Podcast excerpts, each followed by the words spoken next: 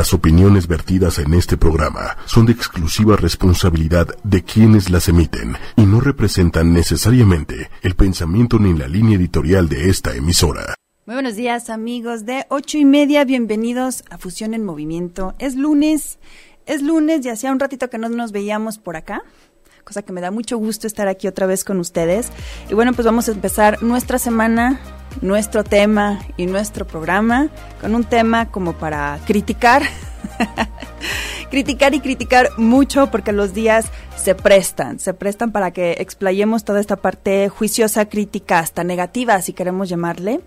Así que vamos a tratar de emplearla para un medio o para un, eh, un orientarla sobre todo para un sector que nos hace muchísima falta, ¿no? Hemos platicado anteriormente muchísimo, de verdad muchísimo, de las emociones, de lo que estamos hechos, de lo que estamos constituidos. Ajá, ahora es momento de empezar a tomar herramientas y empezar a aplicarlas poco a poco.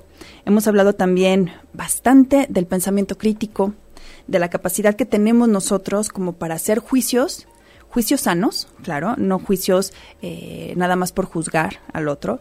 Entonces, pues hoy yo los quiero invitar a que hablemos de eh, qué pasa con nuestra sociedad en un aspecto muy específico. Porque una, una sociedad consumista, perdón, confundida, es una sociedad consumista. Ahora, eh, todos entendemos la rueda de la necesidad, la producción y ahí de la acción. Esa rueda que es obviamente eh, la forma en la que funcionamos nosotros como sociedad y como economía, lo tenemos súper bien entendido y lo tenemos como muy clarito, pero lo que no está muy clarito y lo que no está muy correcto, y menos en estos días, es todas estas tendencias y todas estas formas de tratar de confundir a la sociedad para que consuma más. Y les voy a poner muchísimos ejemplos, que ojalá que también ustedes me puedan ayudar con este tipo de ejemplos, independientemente de que los toquemos y de si estamos de acuerdo o no, es vale la pena reconocer y observar cómo actuamos nosotros como sociedad, como comunidad. ¿De qué nos sirve saber de qué estamos hechos, cómo funcionamos, cómo sentimos, eh, cómo pensamos, si no lo podemos ampliar? Si, siempre lo vamos a utilizar de manera individual, siempre nos va a dejar aislados, siempre nos va a dejar sin esta, eh, o más bien nos va a dejar con esta falta de comunicación y con esta eh, falta de pensamiento crítico. Entonces, bueno, ¿por qué una sociedad confundida? ¿Por qué digo confundida? Porque nos vamos de lleno, de lleno con lo que nos venden y con lo que nos dicen, ¿no? Y voy a emplear ejemplos que sé que eh, tal vez voy a poner el dedo en la llaga en, en muchos temas, pero bueno, pues para eso estamos, hay libre expresión en este país, ¿verdad? Se supone. Y pues vamos a hacer uso de ello. Y bueno, pues hay muchísimos grupos, muchísimos grupos que como bien decía Manuel ahorita fuera del aire hace un momento, segmentan en una necesidad de inclusión o en una necesidad de que se les acepte. Empiezan a segmentar y no nada más eso, empiezan a violentar los derechos de los demás, de los que no están de acuerdo. Hace algunos meses yo comentaba o yo hacía eh, mucho énfasis con el tema del feminismo, lo que no está bien, lo que no es correcto, lo que no, no es sano de este movimiento feminista, ¿no? Y así como en esta parte del feminismo podemos hablar o tocar muchísimas injusticias, a favor no nada más de los hombres, sino en contra también de las mismas mujeres, las mismas mujeres que no estamos de acuerdo, ¿no? Resulta que ahorita viene en la educación, no esta parte del feminismo. Ahora parte de la educación para los que tenemos hijos, y lo podemos ver en las escuelas, no todas, en México a lo mejor no tanto como en Centro y Sudamérica se está dando mucho, este adoctrinamiento por la inclusión y la aceptación de ciertos grupos.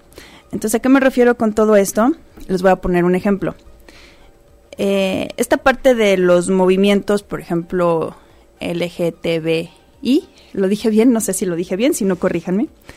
Eh, todos estos movimientos que eh, finalmente están aflorando a favor de la inclusión y de que se les respete y se les incluya eh, como cualquier otra persona.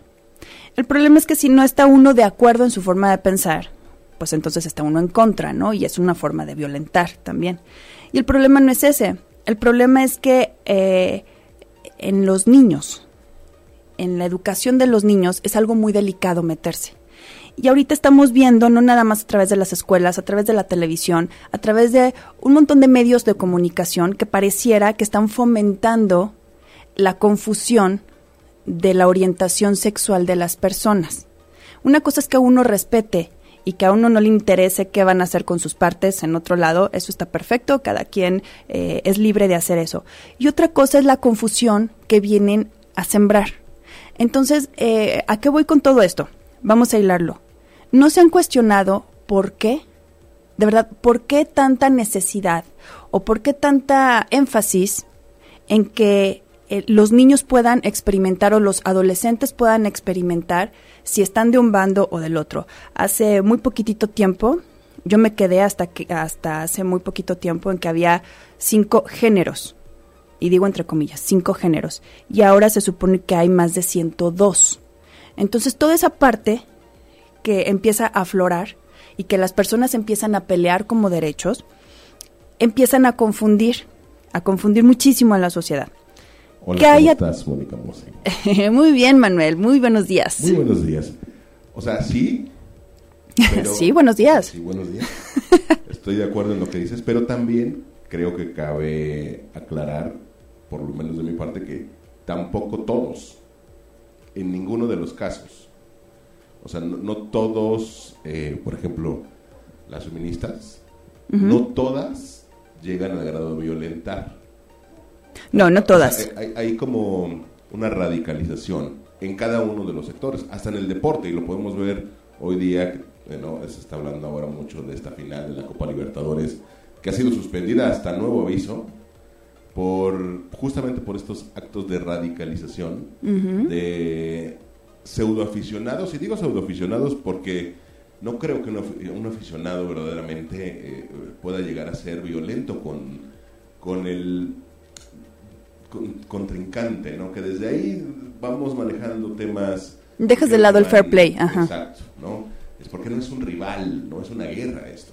Simplemente es un acto deportivo, ¿no? Donde obviamente hay dos equipos, se acabó. Pero esa radicalización justamente ahora, y, yo lo veo mal, por ejemplo, que salgan subgéneros y géneros y, ¿no? Eh, y como dices, cada quien que haga con su cuerpo lo que mejor le parezca. Pero esa radicalización eh, de si no me tomas en cuenta, entonces te violento y violento tus derechos, ahí es donde sobrepasan cualquier cosa, ¿no? Claro, es que sabes qué sucede que eh, yo te voy a decir, sí voy a generalizar, no voy a totalizar. Ok. Pero sí generalizo en este, en este punto. Y te voy a decir por qué. Mi punto, igual que tú, no es si yo me nací creyéndome un gorila, tengo derecho a ser gorila o no, o si soy un árbol. Eso, eso es muy independiente, esas son las creencias de cada quien. El problema es el, adoctrinamiento y los movimientos que hay a través de eso, pero ese no es la raíz de todo el problema. Si fuera así, bueno, pues uno está en su capacidad de libre albedrío y uno decide si tomarlo o no, pero, pero, hay un punto aquí bien importante ¿Quién está detrás de todos estos movimientos y por qué ahora son tan importantes cuando en realidad no lo son? A nadie le importa, a nadie de verdad le importa ni lo que hagas, ni lo que pienses, ni lo que dejes de hacer. El mundo, para empezar, no espera nada de uno. No debería de importar. No, pero ¿qué hay ¿por qué importa? Porque detrás de todo esto, ¿quién crees que está por ahí medio metido? Vámonos de lleno hay muchas farmacéuticas metidas ahí. ¿Por qué? Porque cuando tú confundes a una persona y quiere cambiar de género eh, a, raíz de un adoctrinamiento, no porque haya nacido así, porque eh, tenemos en cuenta que hay cerebros masculinos en cuerpos femeninos, eso es un hecho, y hay viceversa, eso está más que comprobado, eso sí. El problema es lo demás, ¿Qué hay detrás de todo eso y por qué generarlo y fomentarlo? ¿Sabes lo que cuesta un tratamiento hormonal de por vida, que tiene que ser de por vida? Para que, por ejemplo, a mí me salga bigote o me salga pelo en pecho, o no sé. Y los hombres igual, la, la cirugía de transición de género, ¿sabes lo que cuesta? Y los fondos que hay ahora para mantener esas, em, esos tratamientos son millones dicen que le está ganando a los fondos que hay para la cura del cáncer. Entonces, dime tú dónde está nuestro pensamiento crítico, cómo le damos nosotros como sociedad peso a las cuestiones que nosotros vamos como haciendo normal y vamos integrando nuestro día a día. Entonces, cuando uno está acostumbrado a verlo de manera normal, lo vas acostumbrando, lo vas acomodando de una forma que ya lo haces parte de tu vida y no porque sea anormal o porque nos asuste esa parte, no, sino porque quieran adoctrinar a los más pequeños tratando de confundirlos. Y no me voy a ir muy lejos.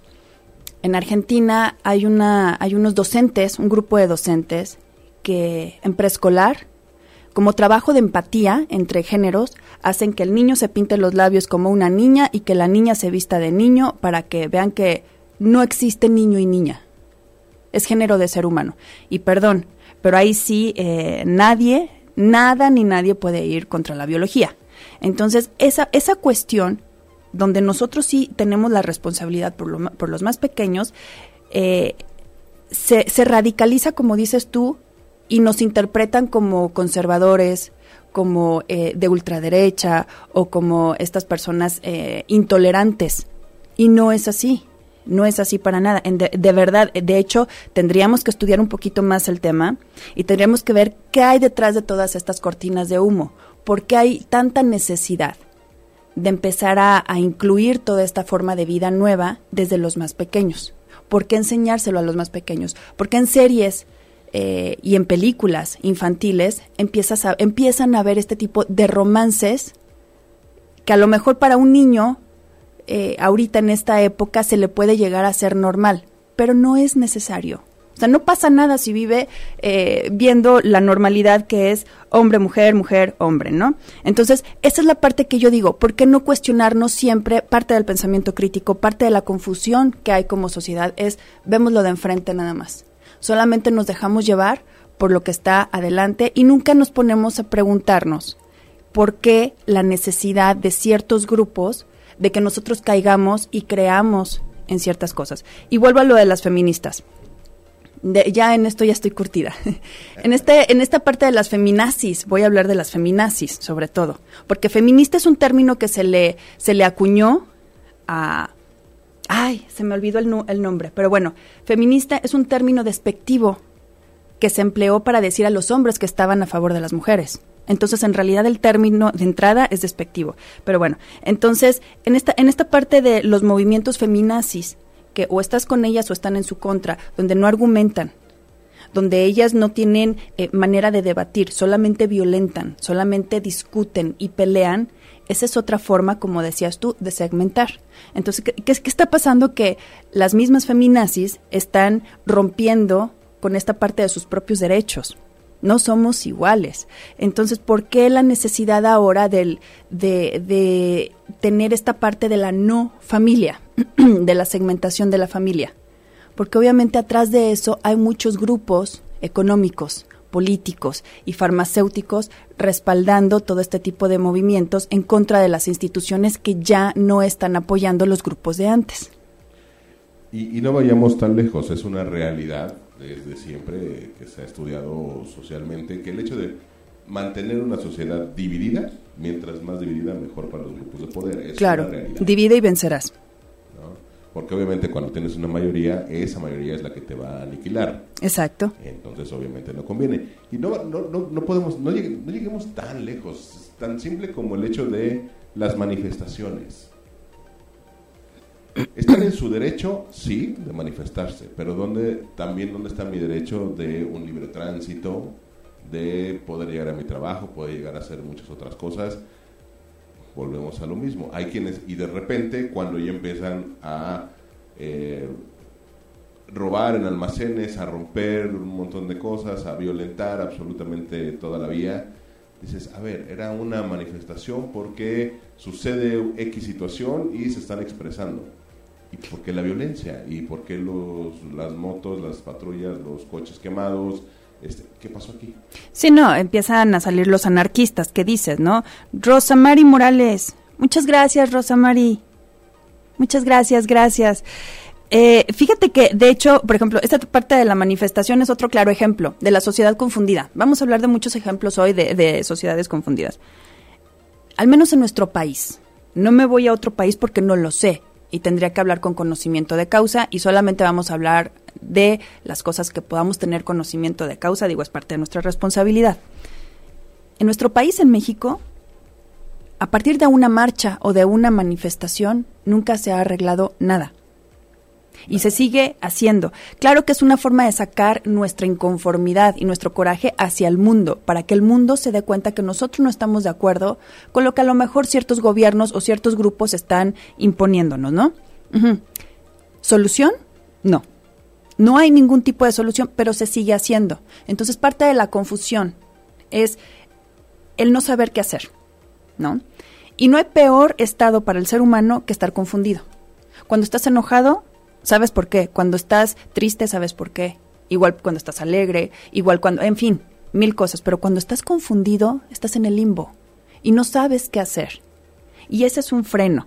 Entonces, si seguimos haciendo lo mismo, sabiendo que no hay resultados, dime tú si no es un grado de confusión colectiva y masiva impresionante. Ponía de ejemplo lo de los grupos estos, que eh, nos estamos creyendo que sí es cierto, pobrecitos, hay que aplaudirles, y, al contrario, ahora son... Eh, somos nosotros las personas que, que, estamos de alguna manera en la vía normal, somos los, los marginados, somos los que estamos en el, en, en el ojo del huracán y señalados si no actúas a favor de ellos. Uno ya no tiene derecho a estar en contra o, al no estar de acuerdo, porque finalmente al, estar en contra significa muchas veces que vas a hacer algo al respecto y no. El no estar de acuerdo en una situación de ese tipo o con alguien así que con ese tipo de pensamiento, entonces nos hace estar como señalados. Entonces, ¿dónde quedaron los derechos? Se, empieza a, a voltear la balanza y ya no estamos en la Edad Media pareciera que estamos en el medievo, pero se, sigue la cacería de brujas. Entonces, ¿por qué siempre tiene que haber una cacería? ¿Por qué hay que tener a alguien a, que, a quien perseguir? Porque obviamente ve lo que está pasando. No nos vayamos muy lejos. ¿Hace cuánto fue la marcha eh, por lo del aeropuerto? Sí, 15 días. 15 días. Fue hace 15 días. Entonces, ¿qué pasa con este grupo que por lo que veo somos minoría por, por, por la cantidad de, de, personas que están a favor y en contra, que sí tienen necesidades y que para desgracia de las personas que a lo mejor sí tienen o no tienen, eh, tienen otro tipo de necesidades y pelean por sus derechos. Ya no tienes el mismo derecho, si no tienes algún tipo de problema, ya eres como señalado, o sea, entre más tocadón estás, entre más señalado, entre más marginado, entre más dolido esa es la palabra, dolido y resentido estés, entonces va a ser más grande la revancha que vamos a pedir. Pero en realidad no es culpa de, de ninguno de nosotros. En realidad lo que necesitamos es dejar este lado de confusión y ver qué hay atrás de todo eso. Lo cual es bien complicado porque de entrada tenemos una educación en donde o está bien o está mal, ¿no? solamente tenemos blanco o negro. Desde chiquitos nos han radicalizado de esa manera. Si no estás conmigo, estás en mi contra. este, la educación ha sido lo que yo te estoy enseñando, lo demás no vale. Entonces no pienses, es así, es, ¿no? Eh, y entonces, hoy día cuando nos enfrentamos a, estas situaciones, cuando nos pintan una tercera, dices, no, no, no, está mal. Claro. Y no sabemos qué hacer. Pero el, el no saber qué hacer es normal y qué bueno, porque eso, eso de no saber qué hacer quiere decir que no lo has probado. Entonces, pero tampoco se investiga. Y no, exacto. El problema es cuando te quedas ahí. Entonces, ¿qué pasa cuando eh, realmente nosotros no nos ponemos a pensar eso y dejamos a los más pequeños en manos de todas estas personas que están como haciendo una maquinaria perfecta para seguir eh, manteniendo una sociedad consumista? Otro ejemplo bien claro de la sociedad confundida que termina consumiendo. Si tú a una, así tú a una sociedad, a un, sí, a una comunidad, le empiezas a meter miedo por la inseguridad. Eh, mira, yo no vivo por aquí, por la zona, pero bueno, por donde vivo, hace como un año, año y medio, es una zona muy tranquila. Y entonces empezaron rumores de verdad eran rumores de que la situación estaba, ya estaba llegando para allá terrible y que entonces los secuestros y las extorsiones y todo, todo eso se comentaba y estaba en las noticias y era una, una cuestión colectiva de rumores. Y entonces todo el mundo empezó a estar temeroso. Y no pasaba nada. En realidad no estaba pasando nada, pero es una comunidad allá donde si estás muy tranquilo, estás en paz, porque consumes menos, porque no tienes miedo. ¿Qué pasó? ¿Qué empezó a hacer la gente allá? De entrada, pues a contratar estos servicios de ADT y demás, ¿no? Por muchas cuestiones. eh, segundo lugar, ¿qué pasa? Entonces empiezo yo a resguardarme más o, a, estar más en familia, no tanto con amigos, y entonces cuando empiezo a estar más en familia, empiezo a generar más gastos, empiezo a salir más, empiezo a tener otro tipo de actividades que antes no hacía, que antes las daba por sentado. ¿Qué pasa? Empiezo a contratar servicios que antes no tenía por miedo para la seguridad. Desde cámaras. Este, claro, seguridad, cámaras, choferes, eh, guardaespaldas, eh, ADT, eh, todas estas alarmas. ¿no? Entonces el vecino vigilante, en fin, un montón de cosas que donde está metida de alguna manera la policía o la policía municipal. Entonces la sociedad empieza a consumir más. Después, por otro lado, eso se empieza a caer abajo. Ponemos que a caer arriba, ¿verdad? se empieza a venir abajo y entonces empezamos con otro tipo de cosas. ¿Qué vienen las pandemias? Ah, es la temporada de no sé qué, ya, ya fuiste a no sé dónde, ya compraste la medicina antes de que te toque no sé qué. Tenemos el ejemplo de la H1Z24 3475, ¿no? Exacto. En ese momento la vacuna era carísima. Y aparte no había, por eso era carísima. Claro, ¿no? Y muchos colegios incluso eh, te la exigían, cuando no deberían de exigirte eso, es totalmente anticonstitucional. Empezaron a exigir la vacuna como si fuera el acta de nacimiento para ingresar a un niño, ¿no? ¿Qué pasa? La, la sociedad confundida o la ignorancia de las personas dicen, no, pues sí, tengo que consumirlo, tengo que hacerlo porque si no me va a dar influenza porque si no va a llegar el secuestrador, porque si no va a llegar este la persona que es diferente a mí y entonces me va a juzgar y me va a decir algo que, que me va a hacer sentir mal y fuera del grupo, ¿no? Fuera de la comunidad. Todo eso, por no informarnos, genera que nosotros estemos consumiendo. Y al final, las enfermedades que están de moda, que tanto ve uno en la televisión, eh, bueno, me llegó a tocar a ver hace un par de años en el aeropuerto espectaculares y propaganda, de verdad como si estuvieran anunciando comida o dulces, niños con cáncer. ¿Estás seguro que tu niño no tiene cáncer? ¿No tiene estos síntomas? ¿Qué es eso? Dime tú, ¿cómo? O sea, tú sabes perfecto la manipulación que pueden hacer los medios en la psique de las personas y hasta dónde llegan.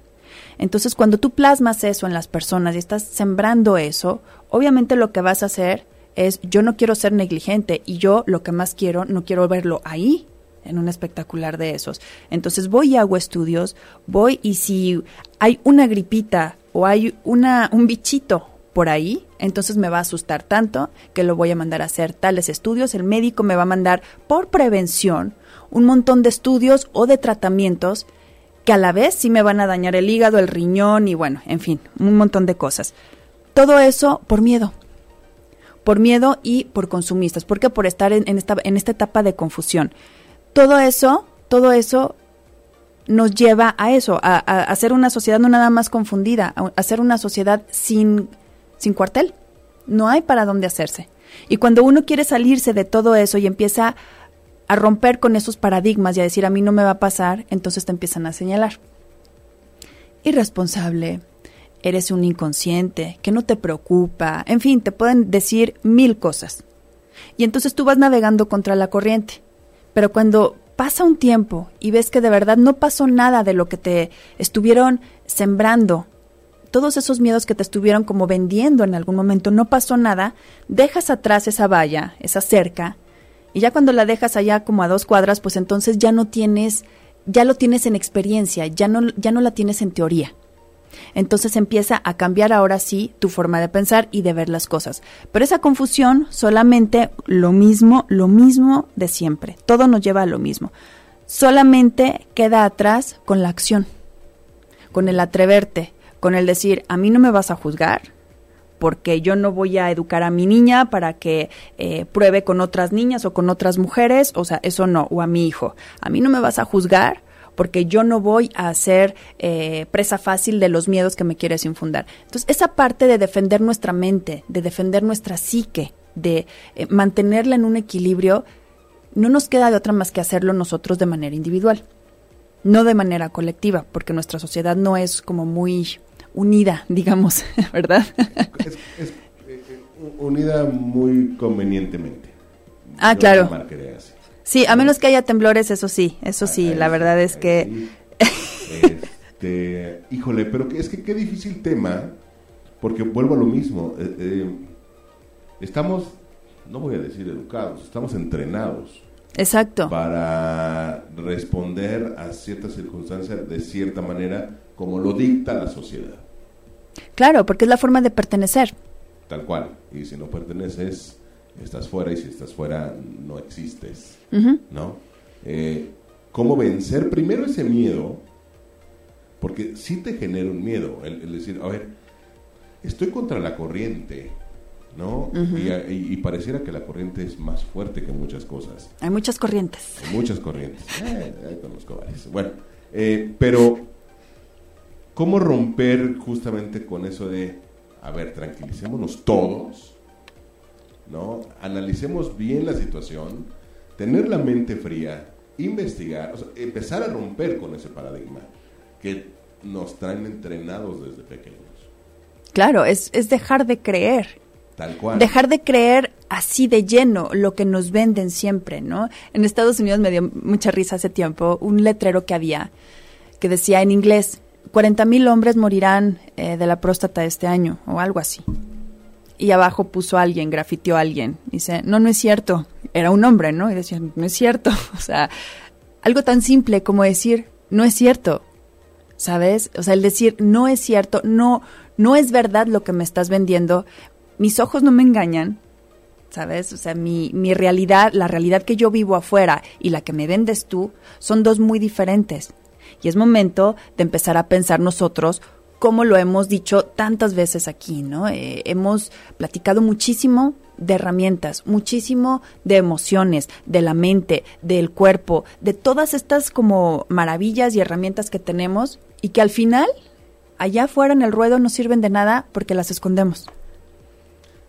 Todos esos superpoderes que, mira, yo no sé si te ha pasado y lo iba a platicar más a fondo más adelante, pero llega un punto en el que tanto movimiento positivista, tanto movimiento mágico, maravilloso y decreta y todo está bien, llegas a dudar de eso, no por, no por si eso no es, sino por la forma en la que se está llevando, la forma deshumanizada que se está llevando. ¿Por qué digo deshumanizada? Porque ahora pareciera que la parte humana del ser humano es lo que hay que matar, es lo que hay que dejar de lado o es lo que hay que minimizar. Porque el espíritu, eres un espíritu hecho cuerpo, no sé cómo dicen muchas personas. ¿Por qué? Porque la parte emotiva, la parte humana, viene a ser eh, o viene a demeritarse contra la parte espiritual que todos tenemos. Entonces, esta parte de la parte humana de la que hablamos, donde la naturaleza humana también es corrupta, también le gusta el poder a quien sea y también es muy fácil de malear y tenemos muchas sombras y mucha oscuridad en nosotros y eso lo tendríamos que entender que es parte de nuestro ser y lo tendríamos que integrar y educarlo. En todo caso, educarlo, no decir yo no soy eso. Entonces, todo este tipo de movimientos que hay ahora, de pensamientos positivos, si los aplicáramos bien, con conocimiento, con educación, con cultura, con conocimientos de causa y conciencia, pero no nada más de la conciencia, con, punto, ciencia. La ciencia no nada más está para hacernos así como vendernos las pastillas que no queremos, no. La ciencia es maravillosa y está atrás de todo esto. Nosotros somos parte de esa ciencia.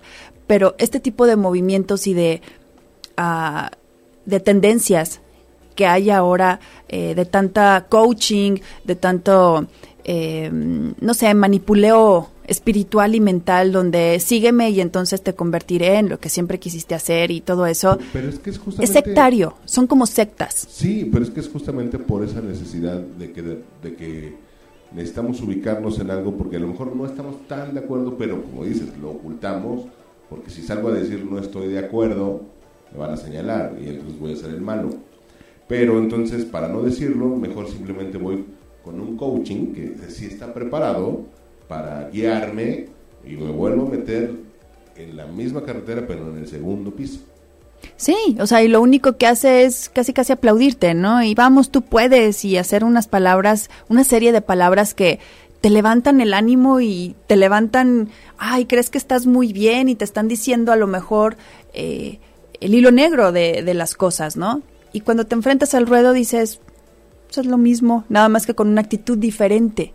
Eso lo puedes hacer tú, siempre y cuando te cuestiones, siempre y cuando sí seas capaz de darle la espalda a muchas cuestiones y decir yo lo hago por mi cuenta.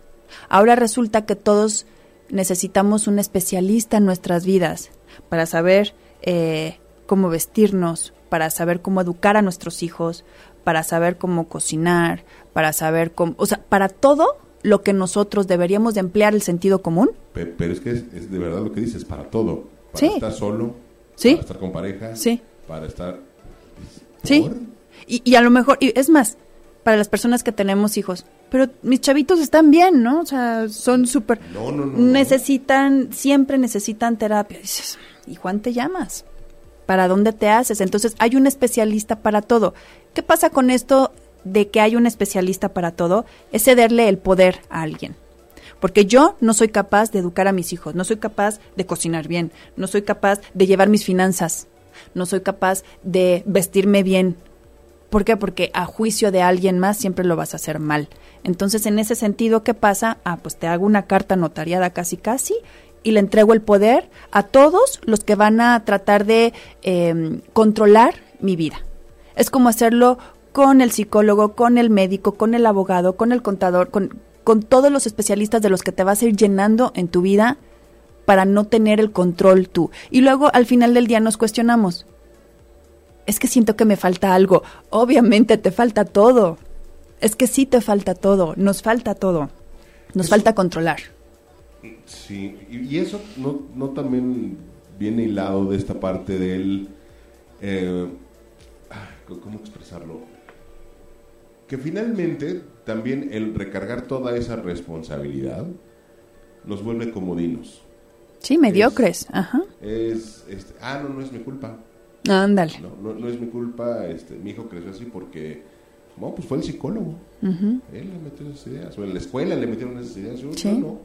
No, pero tú eres responsable. Exacto. Esa es, un, esa es una buena coartada, ¿eh? No, yo lo llevé al psicólogo, no depende de mí. O sea, tú ya le diste unos pesos a alguien. Y entonces, como tú ya le diste unos pesos a alguien, te liberas de, de esa responsabilidad.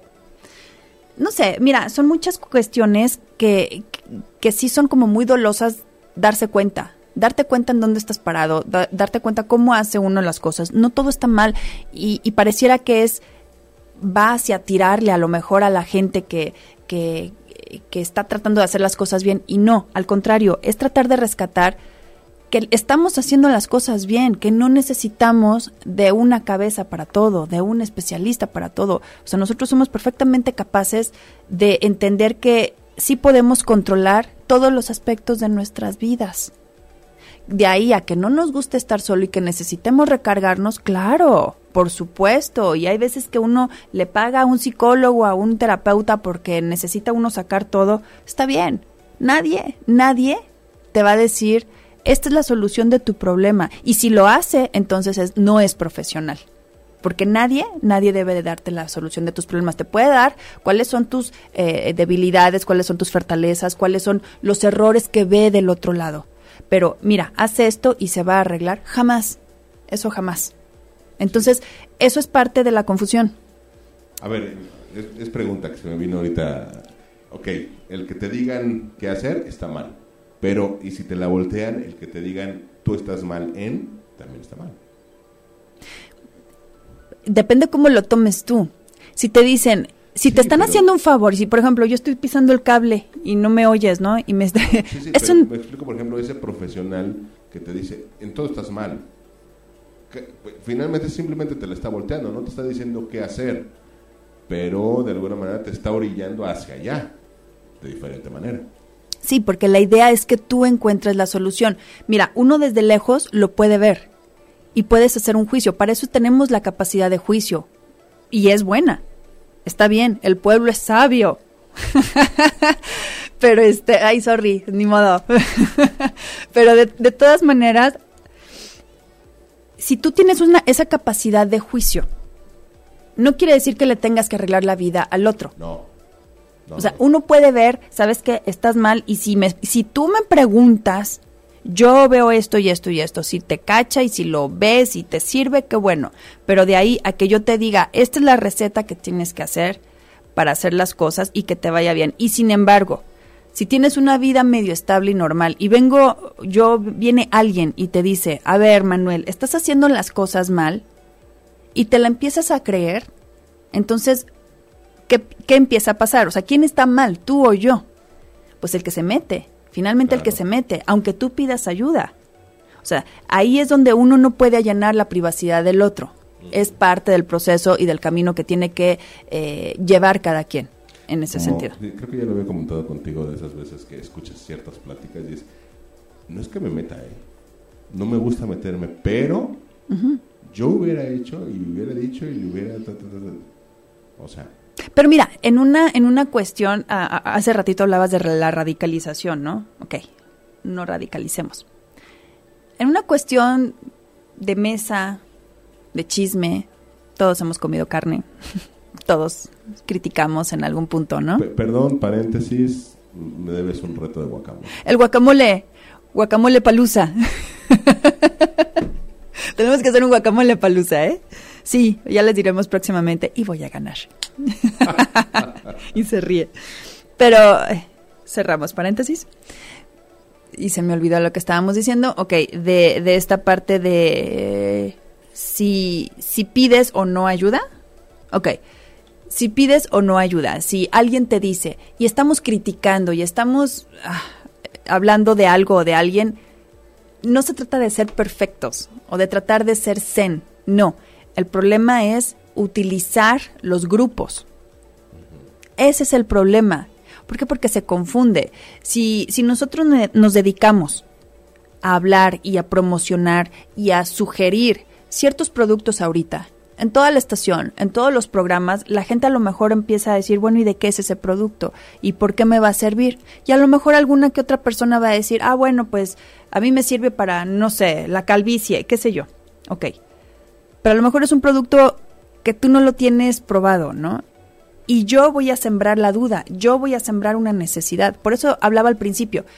Una cosa es que tengamos súper entendido la rueda de necesidad, producción y acción, que obviamente es como funciona una sociedad, es como eh, nosotros eh, pues abastecemos nuestras necesidades y que es la, la parte evolutiva de una comunidad en las finanzas, eso está bien, lo tenemos entendido. No es lo, no es lo mismo ser consumidor que ser consumista. Ser consumista es cuando tú ya tienes sembrada, sembradas necesidades que no tenías, que no tienes por qué tener y que no te va a pasar nada si no sigues consumiendo eso. El buen fin. Ah. Exacto, exacto. Al final del día, estas promociones o estas cosas, ¿qué pasa? Uno dice, ay, es que me dan una vez al año de descuentos. No, rey todos los saldos que se quedaron ahí, pues, o sea, es, mercancía finalmente que o era contigo con unos pesos o ya se iba, ¿no? Pero bueno, está bien, eso, eso, eh, hay gente que lo aprovecha y lo aprovecha muy bien y todos, todos necesitamos comprar. Pero ¿qué pasa cuando hablamos de grupos, hablamos de sociedades, como lo estábamos hablando hace un momento? Cuando empezamos a aceptar y a tolerar y a, a ver qué es normal, algo que no es normal, entonces en nosotros empezamos a caer en esta manipulación de la confusión de la sociedad. Y ahí es donde nosotros tendríamos que tener la responsabilidad de decir, ¿cómo salgo de esto? No me parece por ciertas cuestiones. ¿Cómo salgo de eso? Sí, sí se necesita valor, pero se necesita mucha inteligencia. Y no inteligencia de IQ, de que tengas un alto IQ. No.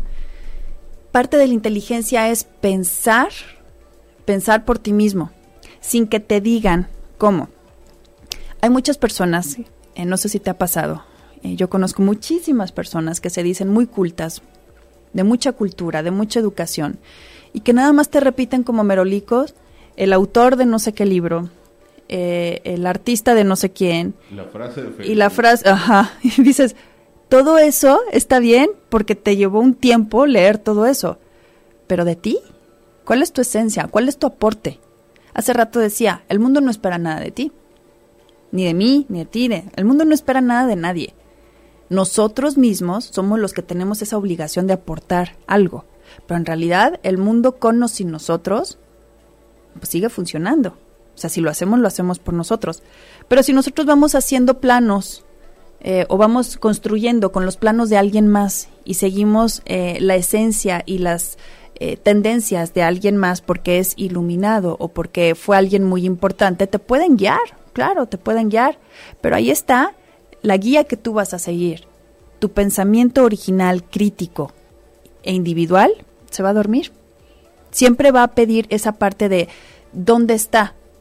¿Quién lo dijo? ¿Quién me lo comprueba?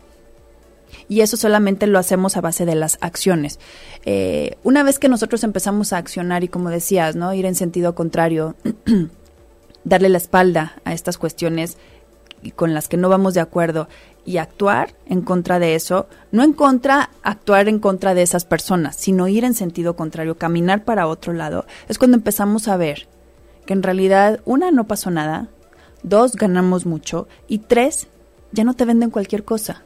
Entonces ya no te duermen, ya no eres una presa fácil afuera. Ya no tienes esa, ese temor o esa, esa veleta, ya no eres esa veleta que es fácilmente manipulable. Y eso lo podemos ver desde chiquititos. Si, lo, si los niños empiezan a ver eso, va a ser muy difícil que llegue eh, la persona que pueda abusar de ellos, en todos los sentidos, o la persona que llegue a ser una pareja tóxica para ellos, porque van a entender cuál es el pensamiento crítico. Esto está bien y esto está mal, y cuando hay algo mal yo me voy.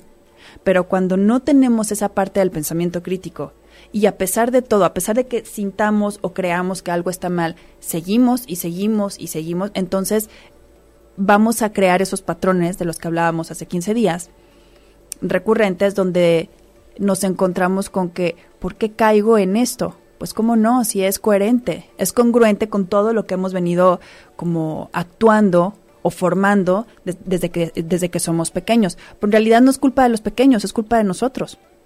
Y ahorita más nosotros, digo nosotros, nuestra generación de veintitantos, porque este, somos los que estamos viviendo la época del cambio ya adultos. Los chavitos eh, los niños y los chavitos ya, ya nacieron así.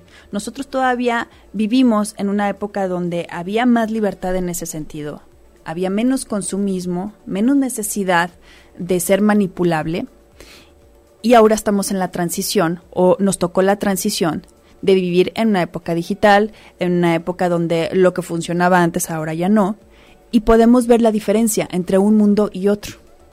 Entonces, como podemos ver que hay ciertas cuestiones que definitivamente no son sanas para la formación de las personas y mucho menos para una sociedad, es responsabilidad de nosotros ponerle un alto. Pero, como bien nos caracteriza nuestra generación X, es la generación tibia.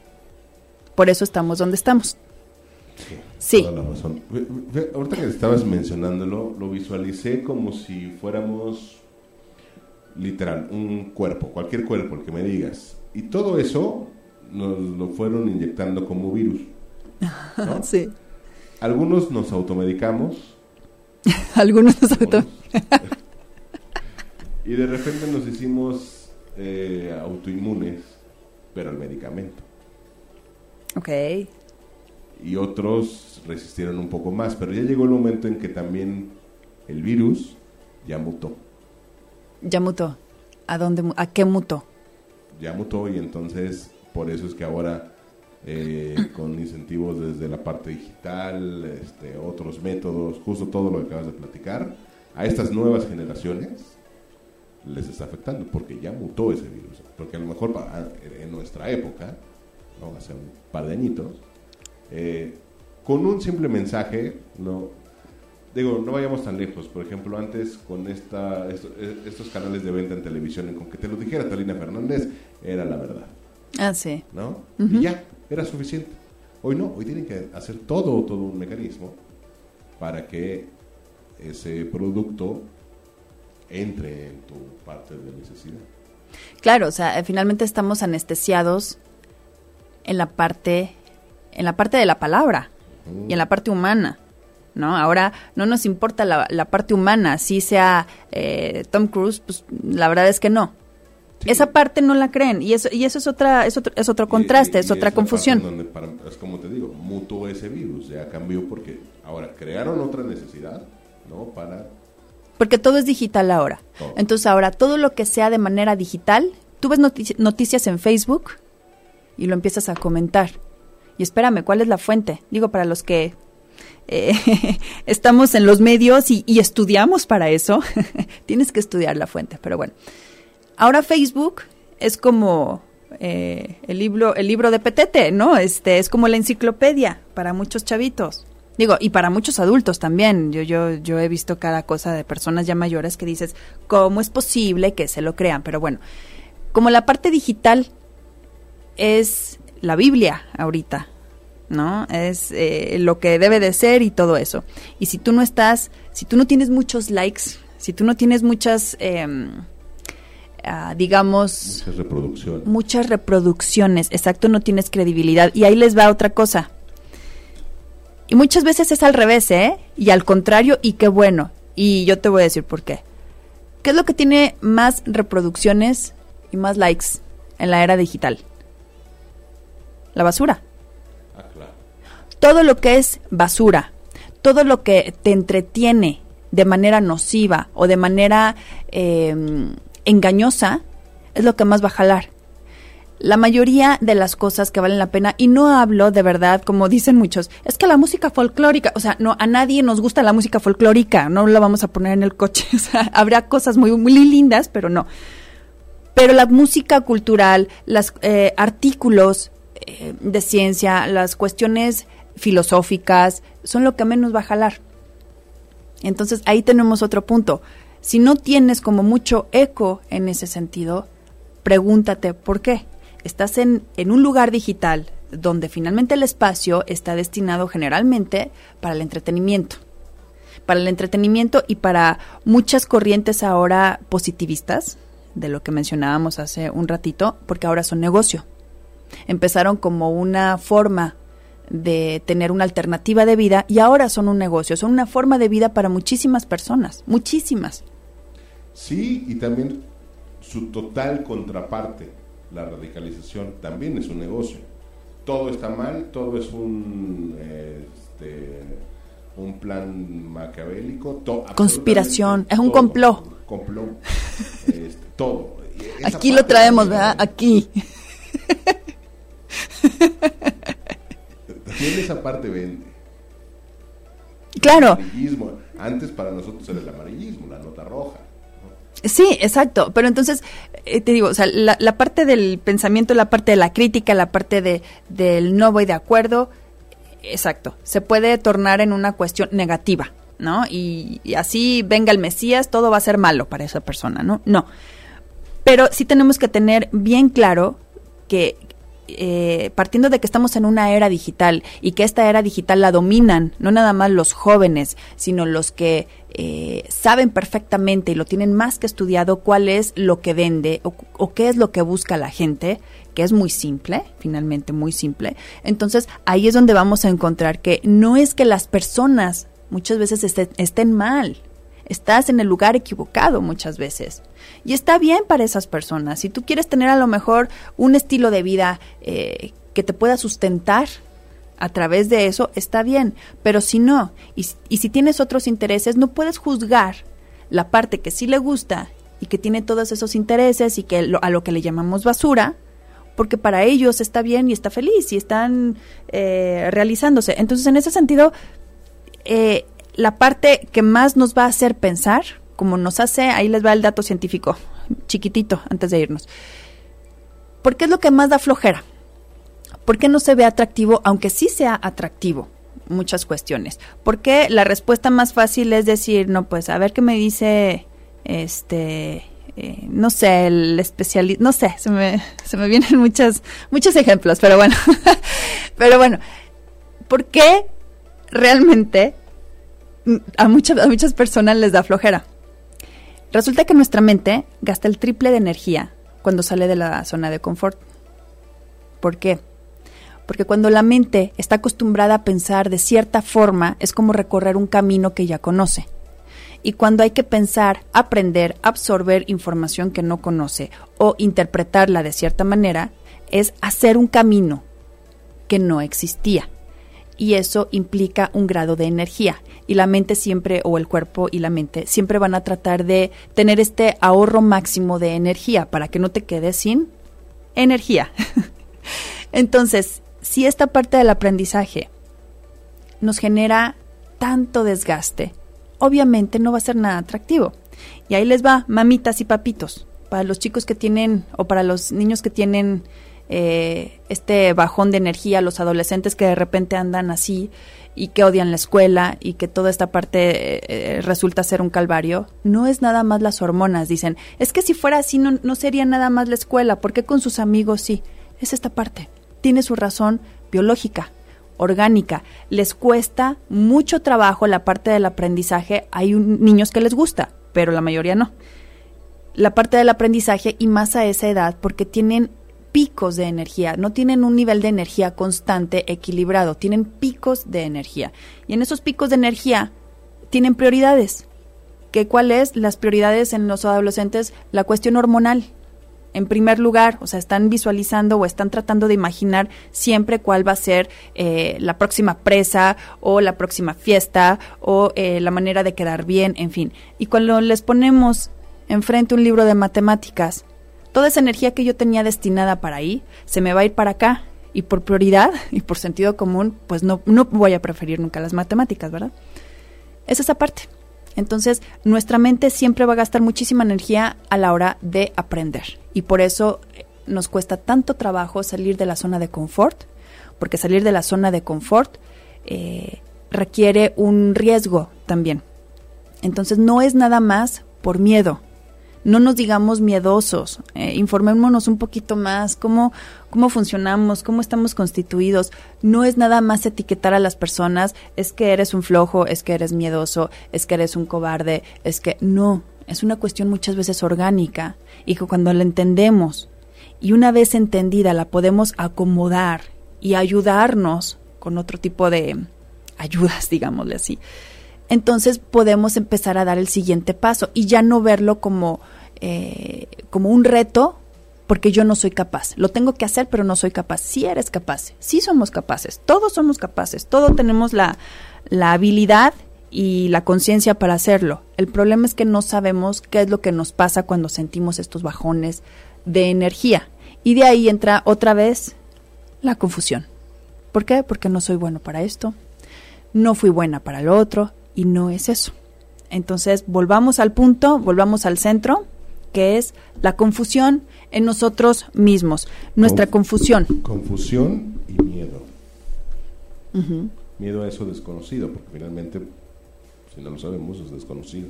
Pero ¿cuál es la diferencia entre confusión y miedo? Que es bien importante. ¿Cuál sería? El miedo es cuando tú sabes que algo te genera un riesgo tú lo tienes detectado, esto no, bueno, ay, me da miedo, ¿no? Cuando estás confundido, no. Cuando estás confundido, sientes miedo porque estás perdido. Pero cuando estás confundido o confundida, no tienes un rumbo, no tienes un origen, no tienes un motivo, y eso es peor. Porque entonces la solución es mucho más lejana de llegar. No hay un motivo, claro, tienes que encontrarlo. Entonces es como doble trabajo, ir a encontrar el motivo que te hace sentir confusión o miedo. Y luego, entonces ir a trabajar por eso. Y cuando tienes miedo, no. Cuando tienes miedo, sabes perfectamente qué es lo que te da miedo. Entonces, eh, identificar cada cosa nos ayuda muchísimo.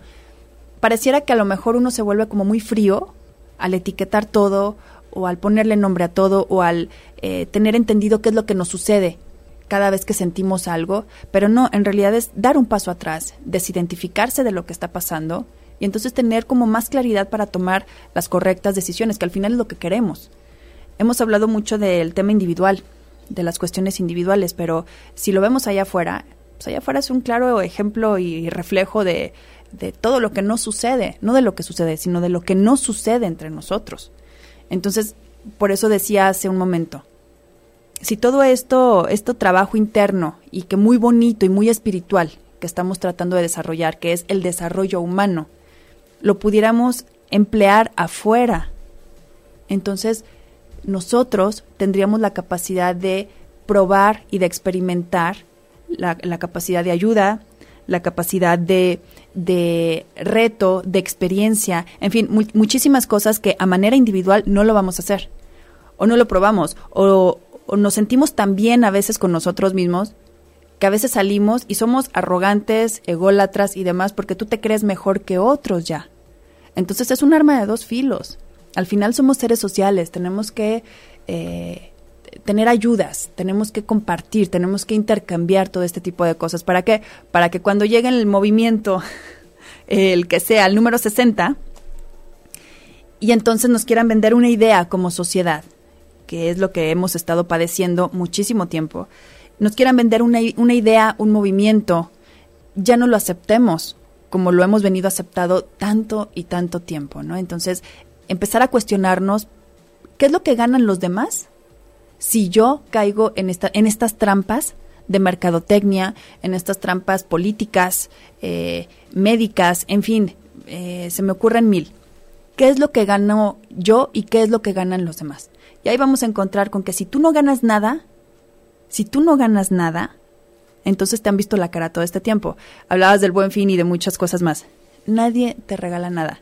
Sé que a lo mejor hoy no es el programa más positivo ni más, ni, ni de palabras más lindas, pero es necesario, de verdad, de repente es necesario aterrizarse y decir, no puedo perder el piso y no puedo eh, empezar a creer que todo es lindo y maravilloso porque entonces me voy a quedar vulnerable allá afuera.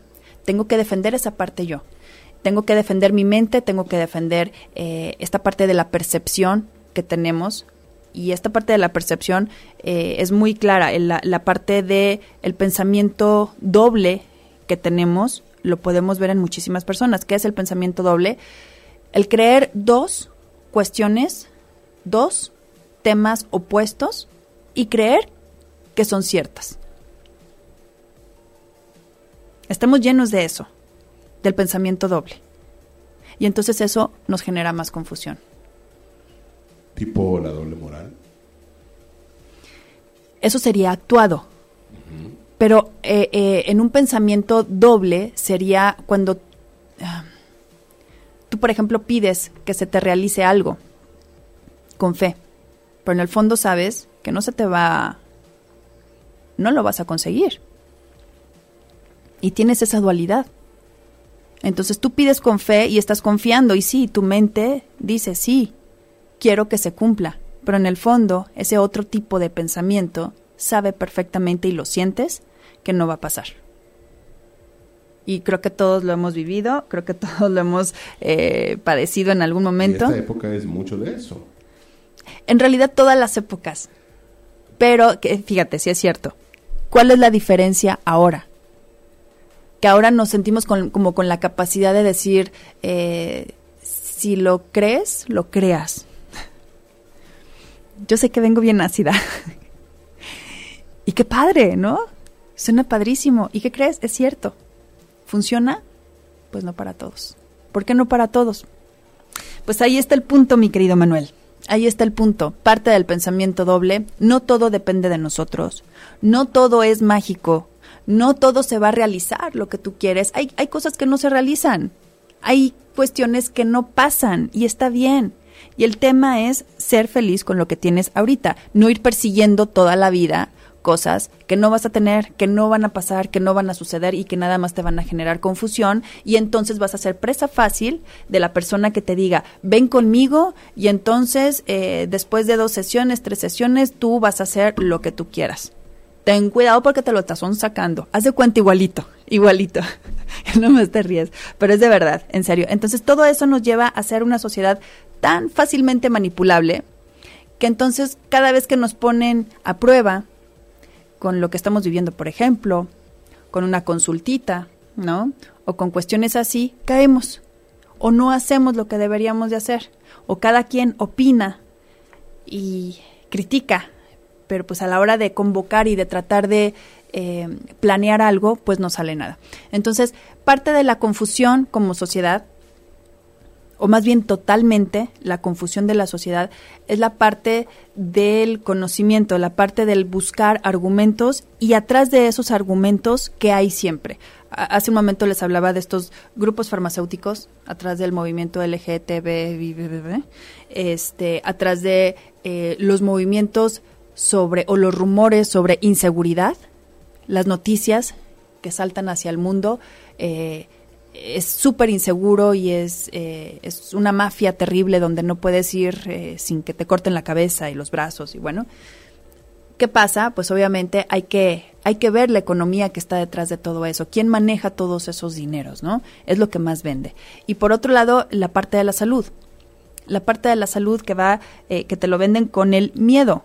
Entonces, esa parte de la salud que nosotros también somos presa fácil para que no nos... bienestar, por ejemplo, la comida. También la comida. Sí, porque ahora todo es malo. Todo es malo. Todo, todo, te va a dar cáncer. Con todo, todo, te va a dar cáncer.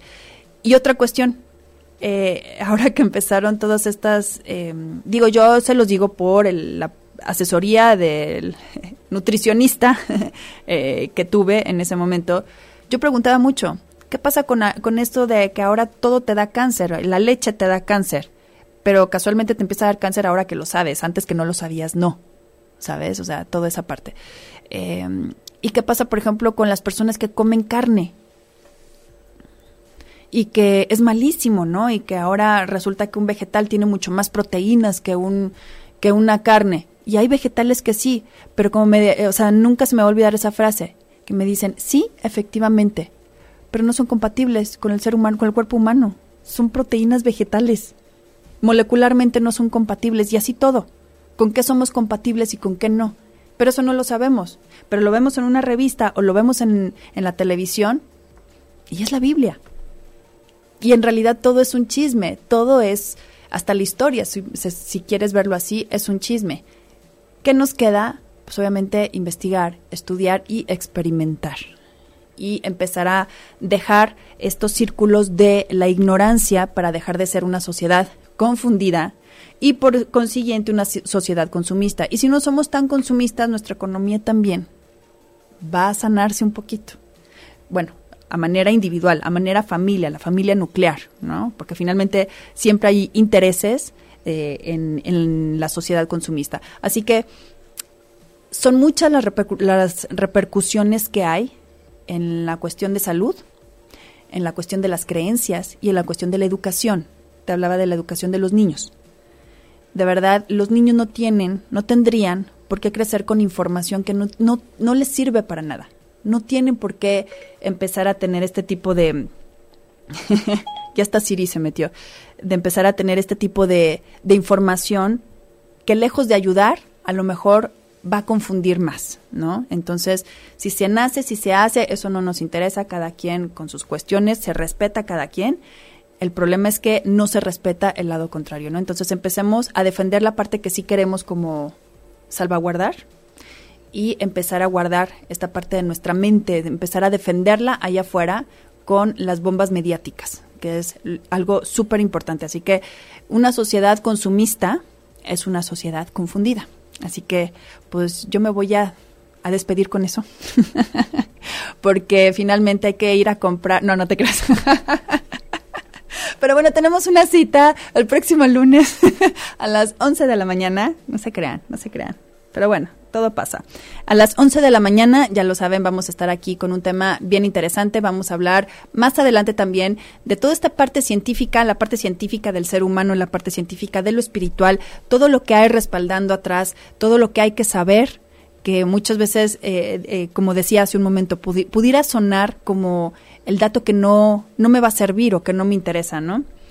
Pero en realidad, nos, eso sí nos puede hacer un antes y un después en la forma de ver y de, manejar nuestra vida. Así que bueno, los espero el próximo lunes aquí a las 11 de la mañana, ya lo saben, aquí a través de ocho y media y sigan con la programación de ocho y media. Gracias Manuel por tus comentarios y por la participación. Gracias a ustedes. Así que disfruten su día y su semana. Adiós.